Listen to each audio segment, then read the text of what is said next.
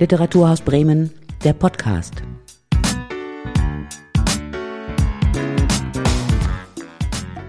Heute mit Sophie Mahakamangavi und Marion Rave. Hallo, komm rein. Mich. Marion und ich setzen uns heute nicht zum Quatschen in ihr Wohnzimmer. Nein, wir stehen in ihrer Küche. Denn Marion ist Bloggerin. Neben ihrem Hauptblog Schief gelesen hat Marion auch den Blog Schief gegessen. Auf dem kocht sie Rezepte aus Romanen nach. Leg ab. Willst du was haben? Wasser. Ich habe hier auch so Wasser mit, mit Orange und Minze und. Äh. Wir wollen das heute ausprobieren und kochen eine Potage Sicilienne aus dem Roman Effingers von Gabriele Terget nach. Ich habe auch schon was vorbereitet. Nein, okay, dann musst du, was hast du vorbereitet? Die Gemüsebrühe steht da schon. Also die ist, ist fertig. Die habe ich, glaube vor zwei Wochen gemacht. Soweit sind wir und jetzt machen wir daraus eine im Kern Tomatensuppe. Also die Vorlage ist eine Potage Sicilienne und es ist überhaupt nicht klar, was das ist zu der Zeit. Also es gibt tatsächlich so um die Jahrhundertwende vom äh, späten 18. zum frühen 19. so einen Potage-Peak, wo das auf einmal so voll das In-Essen wird. Während es vorher halt, es ist eine Suppe, also es galt vorher als sehr, sehr bäuerlich und sehr einfach sozusagen. Und da wurde es auf einmal fancy und Sizilien ist natürlich irgendwie auch aufregend. Und was aber Sizilien zu der Zeit bedeutet, ist irgendwie alles außer dem, was ich mir darunter vorstelle. Also wenn man irgendwie so guckt, so was, was machen die, groß, die großen Köche der Zeit irgendwie unter dem Motto ist es von Lasagne bis zu Hühnerleber alles.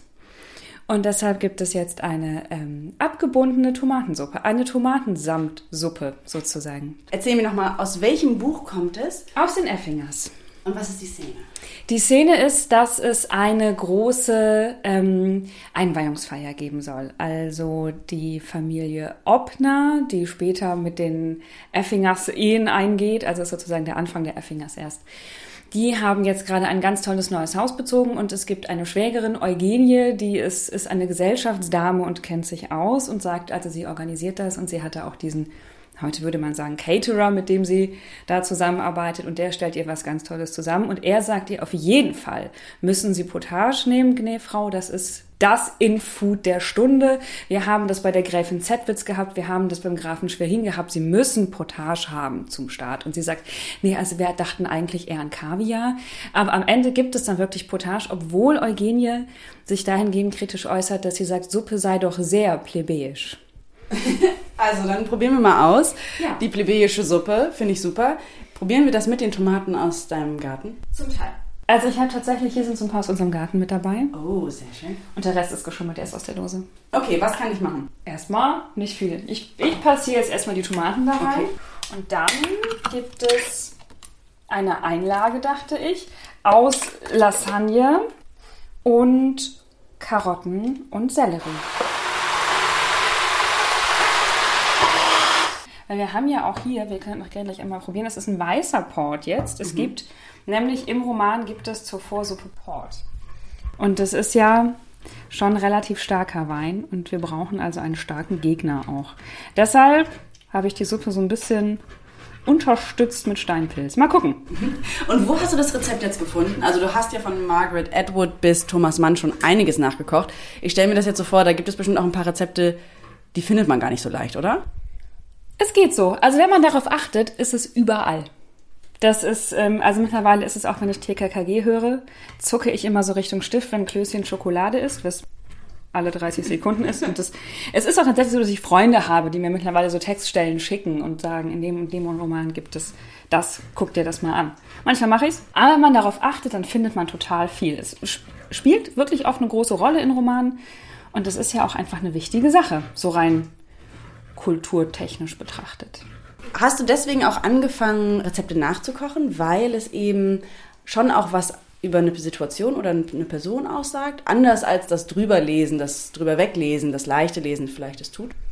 Also damit angefangen habe ich, weil ich oder ich habe angefangen mit Sachen, die ich wirklich gar nicht kannte. Also einfach, wenn ich wirklich über Sachen gestolpert bin, die mir nichts gesagt haben, wo ich dachte, was ist das, wie schmeckt es, dann habe ich das ausprobiert.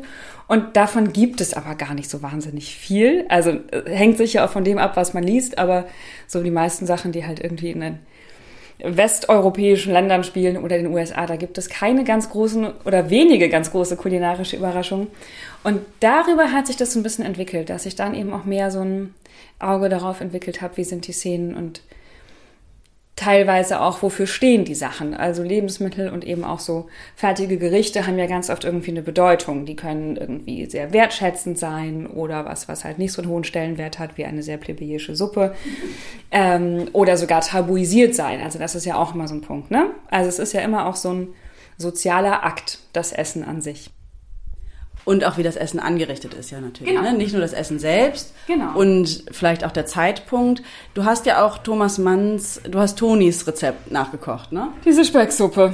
Die serviert sich auch wirklich als Rausschmeißer. Also da ist ja die Situation, dass die Konsulin Buddenbrook im Alter sehr frömmelnd wird. Und dann lädt sie immer diese Geistlichen ein. Und da spricht sich unter denen auch so ein bisschen rum. So bei Buddenbrooks, da kann man gut unterkommen und da gibt es immer gutes Essen. Und Toni ist unglaublich genervt, weil sie mit denen dann auch immer Bibelstunde machen muss und morgens lesen und, und Bibel lesen und so. Und beten und sie ist wahnsinnig genervt. Und dann gibt es einen Tag, an dem die Konsulin mit Migräne im Bett liegt. Und den nutzt Toni natürlich sofort aus. Sie kann nicht offen unhöflich sein, aber sie serviert dann eben oder lässt servieren natürlich ähm, eine Specksuppe die auch Thomas Mann in dem Buch schon beschreibt als etwas, was man nicht essen kann, wenn man damit nicht aufgewachsen ist. Und das ist richtig. Die war, und du also, dachtest dir, ich koche es nach. Ich dachte so, wie schlimm kann es sein? Es ist eine Specksuppe. Und es war wirklich, ich fand es ganz grauenhaft. Wirklich. Aber ähm, vielleicht ist es ein norddeutsches Ding. Also das ist ja so dieses sehr, ähm, diese salzig süßen und auch diese süß-sauren Sachen. Das funktioniert ja in der norddeutschen Küche ganz oft. Und es hat ja auch immer, also Rezepte haben ja auch immer so ein Heimatding. Also natürlich nicht alle, aber viel, oft schwingt da ja auch so ein Heimataspekt mit, dass man sich an irgendwas erinnert oder eben auch diese ganze Comfort-Food-Geschichte sozusagen, dass man das mit irgendwelchen positiven Situationen verbindet. Also jetzt sagen wir mal, du liest äh, die Buddenbrooks. Ja. Es gibt diese Specksuppe. Ja. Jetzt, ich sag mal, diese Specksuppe, weil sie vielleicht ja auch einfach nicht so beliebt ist, ist dann nicht das Rezept wirklich, wie man diese Suppe kocht, nicht wahnsinnig schwer zu finden? Das ist total unterschiedlich. Also bei sowas ja. Also man hat halt oft Anhaltspunkte. Also bei der Specksuppe zum Beispiel war klar, es muss irgendwas aus der Lübecker Richtung sein. Ne? Also Lübeck, Schleswig-Holstein, irgendwie so. Und dann gibt es manchmal auch wirklich Kommentare dazu. Also bei Thomas Mann zum Beispiel ist ziemlich klar, woher er die Rezepte hat, nämlich von der Tante und von seiner Mutter auch. Und an die kommt man jetzt nicht unbedingt im Original ran. Oft ist es auch so ein bisschen raten, wie genau ist die denn. Aber ich glaube, wenn man dann so eine schleswig-holsteinische Specksuppe gefunden hat, dann ist man vielleicht nah genug dran. Und hier ist es jetzt ja auch so. Also da keine Ahnung, was sich Gabriele Tergit hat die Effingers geschrieben. Ich weiß nicht, was sich Gabriele Tergit unter einer Potage Sicilienne vorstellt. Und das ist so ein Sicilian Mash-up, den ich irgendwie aus ganz vielen potenziellen, genau. Gibt es ein Rezept, das dich richtig überrascht hat, positiv vielleicht auch? Mm, Groundnut Stew. Das war in Open City von Cole und ähm, das ist eigentlich ganz traurig auch, weil er da einen ähm, jungen Mann besucht, der in die USA einwandern wollte, aber an der Grenze aufgehalten wurde und inhaftiert ist seitdem. Und er gehört zu so einer Gemeinde, der Erzähler dieser ganzen dieses Buches und die besuchen eben regelmäßig die Gefangenen. Und ähm, er trifft eben diesen jungen Mann und fragt ihn, was vermisst er denn an seiner Heimat? Und er sagt, das eine, was er vermisst, weil das Essen in diesem Gefängnis auch so furchtbar ist, ist eben Groundnut Stew. Das ist ein, so ein Erdnusseintopf mit äh, Süßkartoffeln und Huhn drin. Und ich bin echt nicht so ein Erdnuss-Fan eigentlich. Und dachte, ich probiere es, das ist total lecker. Ich habe das auch super oft gemacht seitdem. Das war echt gut. Also es ist ein Rezept, das sich quasi richtig etabliert hat bei dir. Total, ja. Das gibt es sehr oft, also nicht sehr oft, aber oft genug seitdem. Okay, ich hoffe, dass die Potage jetzt hier auch so ein ähnlicher Dauerrenner ja, wird. Gucken. Ich stehe jetzt hier die ganze Zeit nutzlos rum, während du, ja, du hast auch hier das rein Du siebst hier fleißig rein und äh, schabst quasi äh, das Mousse durch das Sieb. Genau. Kann ich irgendwas machen? Nö. Okay. Erstmal nicht. Okay. Du kannst gleich nochmal Gemüse schneiden, wenn du da Bock drauf hast. Oh ja, das mache ich sehr gerne. Bücherbloggen an sich, das gibt es jetzt auch schon auf mehreren Kanälen. Es gibt es auf ja, Twitter, es gibt genau. es auf Instagram, teilweise sogar auf YouTube. Gibt es so international eine Szene von BücherbloggerInnen?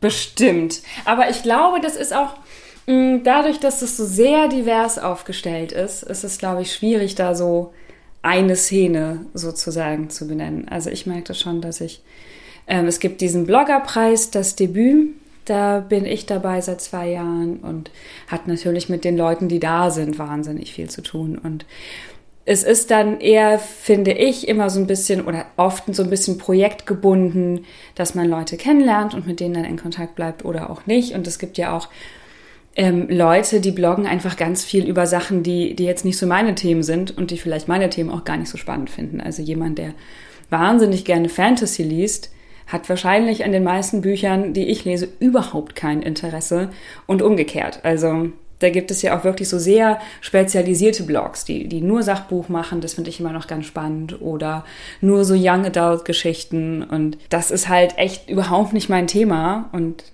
umgekehrt wahrscheinlich auch. Was ich an Büchern mag, ist, wenn die so ein bisschen aus der Reihe fallen. Also das weiß man natürlich vorher nie, ob das dann wirklich so ist, aber ich mag das total gern, wenn Bücher so ein bisschen abgedreht sind und so ein bisschen einen Twist haben und ich stehe total auf unzuverlässige Erzähler und irgendwelche Überraschungen, die ganz am Ende noch lauern. Wie gesagt, man weiß es vorher nicht und manchmal ist es dann doch irgendwie gar nicht so aufregend und ganz normal, aber auch das ist total nett. Also ich lese gerade zum Beispiel einen sehr stringent und klassisch erzählten historischen Roman, das mache ich total selten, aber der macht total Spaß. Ich mache das seit 2015 und ich hatte bis dahin hatte ich einen privaten Blog, der aber wirklich nur privat war, der war nie an die Öffentlichkeit gerichtet und im Wesentlichen gedacht, um Freunde und Familie auf dem Laufenden zu halten. Und da habe ich irgendwann angefangen, auch so ganz kurze Texte über Bücher zu schreiben und dachte, das ist eigentlich voll cool und das macht mir Spaß. Und zu der Zeit war ich auch noch Buchhändlerin und war in einer ostfriesischen Kleinstadt, wo das Buchhandlungspublikum anders liest als ich. Und es gab dann eben auch wirklich Bücher, die ich total super fand und über die ich reden wollte und aber so im realen Leben nicht die Chance hatte. Und das war einfach auch ein Punkt. Ne? Also da einfach die Begeisterung für Bücher zu teilen oder eben auch mit anderen in Austausch darüber zu kommen, über Bücher, die einen halt wirklich begeistert haben. Oder auch wirklich genervt haben. Auch das kann ja Spaß machen. Hm. Ja, stimmt. Also quasi aus der Not geboren für dich als Buchhändlerin, die gerne Bücher an den Mann, an die Frau bringen wollte, die aber quasi nicht das Publikum hatte vor Ort. Genau, und dann ist es ja auch so, dass Ostfriesland jetzt kulturell, zumindest was Literatur angeht, jetzt nicht so ein krasser Hotspot ist, wenn ich das so sagen darf. Also mal abgesehen von Klaus-Peter Wolf natürlich. Also das hat mir halt auch wirklich so ein bisschen gefehlt. Und es war so, dass ich, ähm, ich war drei Jahre auch nur da und es war halt auch echt schwer, da dann aus der Situation heraus Leute kennenzulernen. Also macht man natürlich trotzdem, aber so, mein Freundeskreis ist natürlich in der Heimat geblieben und mir war auch manchmal einfach so ein bisschen langweilig und dann dachte ich, ich musste irgendwas machen und wenn halt in echt nicht nichts geht, dann geht's online, ne? Also und dadurch kam das dann so. Ich brauche doch einfach ein Hobby, das war es auch. Und ich bin handwerklich und handarbeitstechnisch ultra unbegabt und dann musste es halt das sein. Genau. Und das war vor sechs Jahren. Und dann ein Jahr später habe ich dann mit Essen aus Büchern angefangen Damals gab es im Guardian noch eine Kolumne von Kate Young, die hieß The Little Library Café. Die gibt es nicht mehr, aber Kate Young macht es immer noch weiter. Und die hat, war zumindest die erste, die ich kannte, die eben diese Essen aus Büchern Geschichte sozusagen gemacht hat. Es gibt natürlich schon seit Jahrhunderten diesen Arche-Literatur, diese Literaturkalender, ähm, den Literatur- und Küchenkalender oder wie er heißt, wo sowas natürlich auch ein Thema ist. Und das ist ja auch ein total naheliegendes Thema.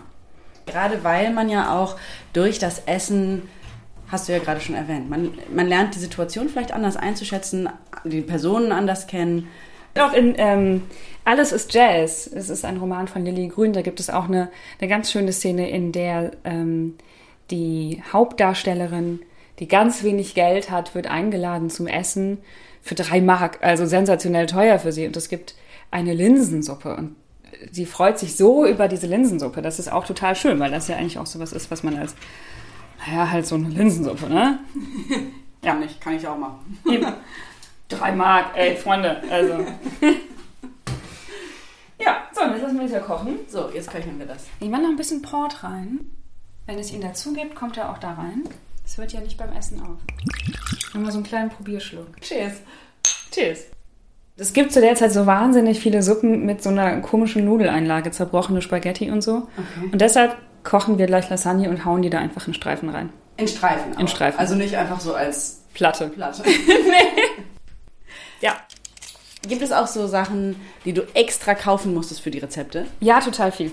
Also, weißen Portwein. Habe ich noch, gehört normalerweise nicht zum Repertoire meiner Hausbar. Und ich habe bestimmt auch schon mal so richtig bekloppten Krempel gekauft. Soßenlebkuchen, den kriegt man richtig schwer. Für wen ist der nochmal? Ähm, Toni Buddenbrook auch. Da isst sie in Travemünde Bratwurst mit Lebkuchensoße. Es ist wirklich richtig lecker. Also ich hatte auch ewig gesucht, bis ich ein Rezept gefunden habe, weil das ist natürlich auch eigentlich was, was man, was viel zu Weihnachten gemacht wird. Und Toni Buddenbrook ist ja aber in der Sommerfrische und das kam mir so ein bisschen komisch vor. Aber ich habe eine Soße gefunden, die einfach damit abgebunden wird. Also man zerbröselt den im Prinzip und löst ihn dann so in der Soße auf und er dickt es einfach an und bringt natürlich noch so. Und die sind nicht süß. Also diese Soßenlebkuchen sind ungesüßte Lebkuchen im Prinzip. Und damit kann man das ganz gut machen. Was ich echt mal bestellen musste, war Rindernierenfett.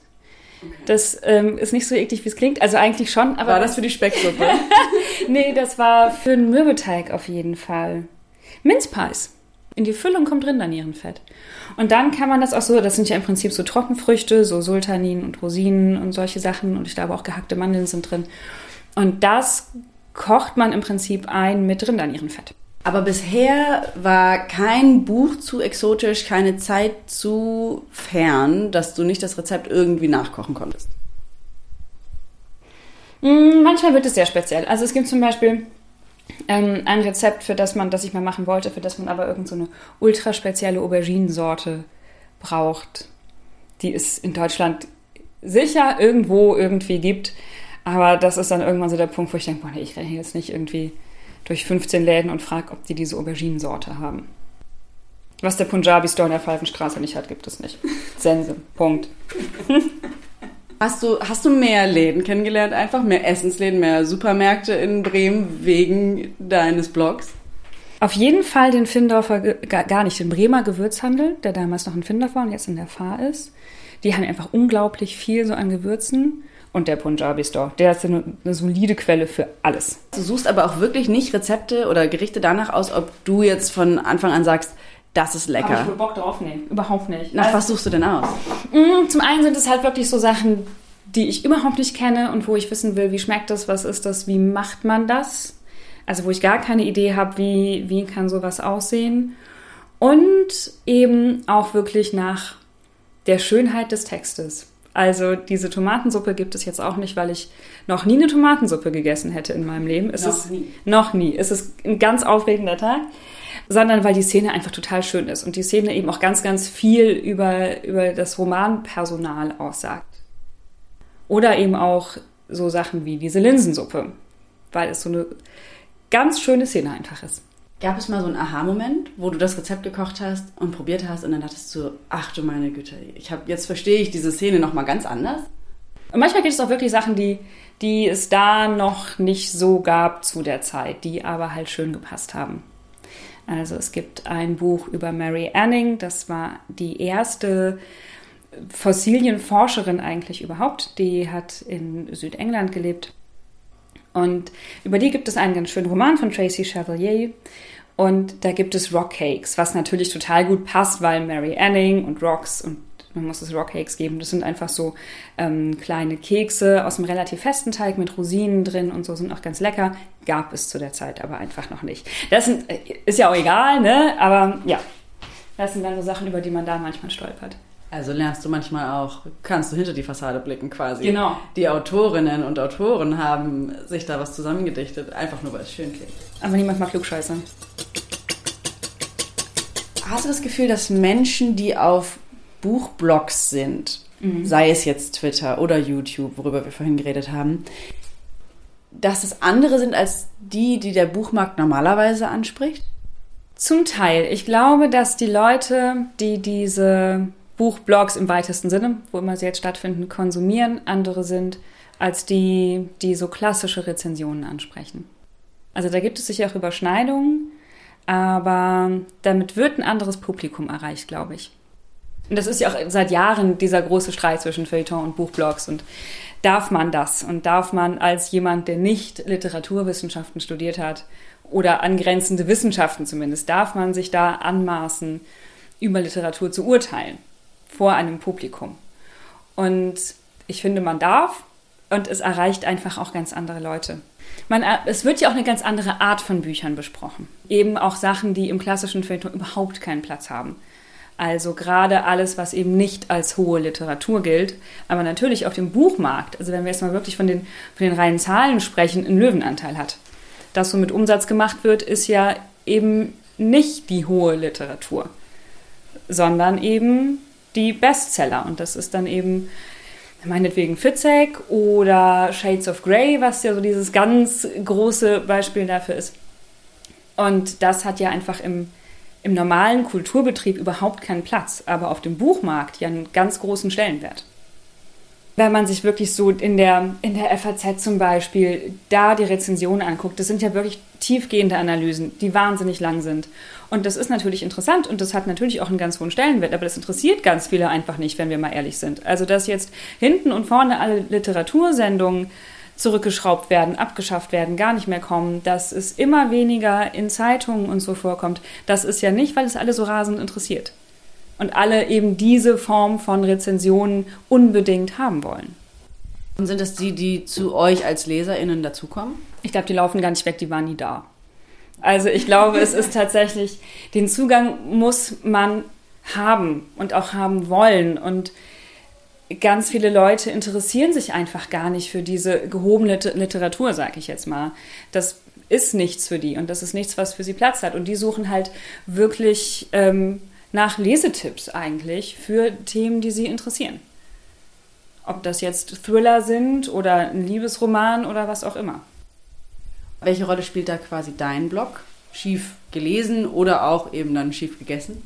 Ich weiß es gar nicht. Also ich versuche nicht irgendwie, ich habe das ja alles studiert. Ich versuche aber auch tatsächlich nicht jetzt irgendwie ausufernde Rezensionen zu schreiben oder tiefgehende Analysen zu schreiben. Es ist tatsächlich gestartet, hat es mit der Idee, so eine Art Lesetagebuch zu sein und eben über Sachen zu sprechen, die mich interessiert haben oder begeistert haben oder eben auch exakt das Gegenteil von begeistert haben und da in einen Austausch zu kommen. Und das ist eben auch was, was eben sonst viel den Literatursendungen zum Beispiel fehlt. Es geht in eine Richtung und da sitzen dann beim literarischen Quartett vier Leute und erzählen was über Bücher und wie sie die fanden und wie sie die bewerten und es gibt keine Möglichkeit vom Publikum in die andere Richtung in Kontakt zu treten. Und das gibt es natürlich online viel mehr. Das ist ja wirklich darauf ausgelegt.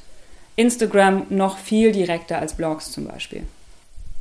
Dein Blog ist ja, also ich sage jetzt mal ein klassischer Blog. Instagram ja. ist natürlich viel mehr auch visuell als genau. äh, andere Social Media Plattformen. Würdest du, könntest du dir auch vorstellen, dass du einfach mal quasi das Medium wechselst oder bist du mit deinem Blogformat, so wie es jetzt gerade ist, zufrieden? Ich bin damit ganz zufrieden im Moment. Also wie sich das entwickelt, muss man sehen. Ich bin auch auf Instagram und bespiele das so ein bisschen mit, aber es funktioniert für mich im Moment nicht als Hauptkanal. Auch einfach, weil es relativ nach meinem Empfinden zumindest relativ kurzlebig ist. Also diese Posts haben eine relativ kurze Halbwertszeit. Das merkt man einfach, dass die 24 Stunden lang kommen da Replies und Likes und so und dann appt das einfach ganz deutlich ab. Und beim Blog ist es so ein bisschen, weil es da, ich habe auch ein, ein Verzeichnis zum Beispiel von ehemaligen Beiträgen und so oder von alten Beiträgen, dass Leute das eben auch dann Jahre später noch manchmal lesen und dann mir noch mal eine E-Mail dazu schreiben oder so. Ja, das, das ist auch, ich finde, ich finde, im Buchmarkt gibt es so eine ganz, ganz krasse Trennung von, von Highbrow sozusagen. Ne? Also es gibt die E, um in diesen Begriffen zu bleiben, es gibt die E-Literatur und die U-Literatur und die U ist total verschrien. Und er wird überhaupt nicht ernst genommen. Und wenn wir aber davon reden, dass wir wollen, dass die Leute viel lesen oder auch den rein, das rein monetäre Interesse haben, dass Leute viele Bücher kaufen sollen, dann ist das ja die Masse, die es macht. Und dann, wenn wir einfach wollen, dass die Leute viel lesen, dann muss man halt sagen, gut, dann lass sie halt Liebesromane lesen oder historische Romane lesen oder was immer sie halt erreicht.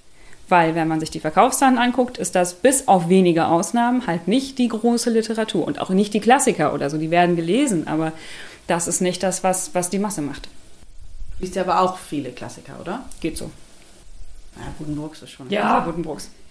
Die habe ich auch schon dreimal gelesen. Also die mag ich wirklich gern. Ähm, immer mal. Oh, jetzt wurzelt es hier schon. Ja. Also Sellerie und Karotten. Genau, das wird die Einlage. Ich weiß nicht, ob das ist, was Gabriele Täge sich ausgedacht hat. Aber es ist wirklich so, dass so die Sachen, die ich ansonsten irgendwie so mit italienischer Küche in Verbindung bringe, damals, als der Roman spielt, in Deutschland keine Rolle gespielt haben. Zucchini zum Beispiel gab es einfach nicht. Hast du denn das Gefühl, dass Buchblogs, so wie sie heute existieren, sei es auf Twitter oder YouTube, dass sie auch einen Einfluss haben dann quasi auf den Buchmarkt? Du meinst, ob die Leute es dann wirklich kaufen, wenn es da besprochen ist? Mhm. Ich finde das tatsächlich ganz schwer zu beurteilen. Also ich habe da bei mir überhaupt keinen Einblick. Ähm, ist eine sehr gute Frage. Aber da viele Verlage regelmäßig so größere Kampagnen da lancieren, würde ich sagen, wohl schon trotzdem vom Bloggen leben kann man ja trotzdem nicht wahrscheinlich. Ich glaube, das ist auch tatsächlich beim Buchmarkt total schwer, weil das da auch total verpönt ist sozusagen. Also niemand traut sich so Richtung, so richtig Werbung zu machen, weil das immer noch so ein Literatur ein so hohes Gut ist, da macht man nicht einfach Werbung für. Also ich glaube, das, das grenzt es wirklich so ein bisschen ab von den von Reiseblogs oder auch von Foodblogs oder so. Man macht das einfach nicht so richtig bei, bei Buchblogs. Ist zumindest mein Eindruck. Ich mache es auch nicht. Also natürlich mache ich Werbung. Im Kern ist es natürlich Werbung, wenn ich irgendwie sage, das ist ein voll tolles Buch und ich kriege von dem ähm, Verlag vielleicht auch das ist ein Rezensionsexemplar oder so. Natürlich ist es im Kern irgendwie eine Werbung. Aber dass man jetzt wirklich so Sponsored Posts oder so machen würde, wie sie in sehr vielen anderen Bereichen ja total normal sind, ich glaube, das ist ganz schwer und auch nicht, nicht so gut angesehen, glaube ich. Woran liegt das, meinst du? Ich meine, natürlich werden Bücher total viel beworben. Ne? Also auch wenn man, wenn man guckt, was Verlage für, für Kampagnen fahren. Aber es herrscht immer noch so ein bisschen, habe ich den Eindruck, die Meinung vor, dass man das nicht macht. Also Literatur ist was, was man nicht aus schnöden monetären Interessen anpreist oder irgendwie versucht zu verscherbeln sozusagen. Das ist ein ganz hohes Gut und damit geht man entsprechend um. Ich glaube, das ist, das ist so ein bisschen wirklich, gerade im Literaturblogs und allem, was da so im Randbereich ist, wirklich ein Ding. Oh, was passiert? Lasagne ist fertig. Lasagne scheint so ein Ding gewesen zu sein zu der Zeit. Okay. Es gibt, ähm, das ist ganz spannend, es gibt von der New York Public Library ein äh, Speisekartenarchiv.